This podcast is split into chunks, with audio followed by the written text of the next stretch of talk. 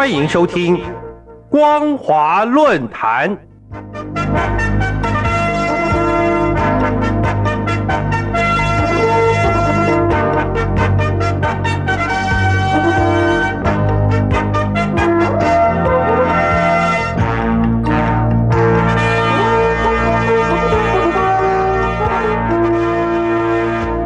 各位听众朋友，大家好，欢迎收听本节的光华论坛，我是苏燕。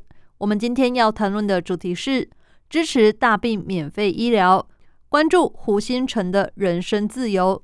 各位听众朋友，武汉媒体人胡新成为了征集万人签名，大病免费医疗，计划自费走遍大陆各地。近日却传出他失踪已经超过一个月。关心他的网民特别发起寻找胡新成活动。一月八号时，得知他已经在太原被逮捕，目前关押在太原第一看守所。胡新成是在失踪三十二天之后，网络上才传出他失踪的消息。消息传出后，很多网友通过微博在微信群发起了寻找胡新成活动。经过了各种方式的打听寻找。终于确定胡新成已被太原警方抓了。胡新成是湖北武汉人，是一个媒体人、作家、知名网路人，也是前湖北省法治经济研究会理事、武汉作家协会会员，长期撰文揭黑反腐，更长期坚持在网络上每日一呼大病免费医疗。去年十一月三十号，胡新成告诉朋友说。已经订购了三百条毛巾，准备自费走遍全国，希望能征集到一万个大病免费医疗的公民签名书，要送交给全国人大。然而日前朋友们发现，胡新成的大病免费医疗你我每日一呼的微博账号，在去年十二月三号上午十点十五分被封。微信最后更新时间是去年十二月四号九点二十六分，才知道他已经失踪一个多月了。胡新成之所以被失踪，显然跟他推动大病免费医疗有关，而这背后所涉及的，正是当前大陆一般民众，尤其是城乡居民所面临的医疗问题。胡新成的每日一呼大病免费医疗。等于直接戳到中共痛处，所以即使胡新成是一个温和发声的人，中共也下重手把他拘捕起来。就目前所得的资料来看，大陆医疗问题正日益恶化中。例如，广西南宁市宾阳县这种前年底才宣称脱贫的贫困县，去年二月二十六号就有村委会发出通知说。二零二一年农村合作医疗每人两百八十元一年，截止到二零二一年二月二十八号为止。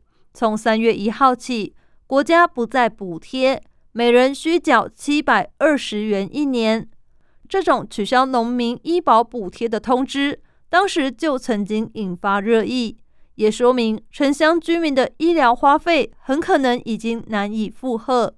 据专家表示，原本两百多元的农村医保，实际上是农村合作医疗，就是农民缴点钱，政府再补助一些，生了病就相互互助。但所谓的互助帮忙是非常有限的。现在的问题是，连大陆国有企业的人都无法真正解决大病医疗问题，贫困人口又怎么会有什么保障？更何况。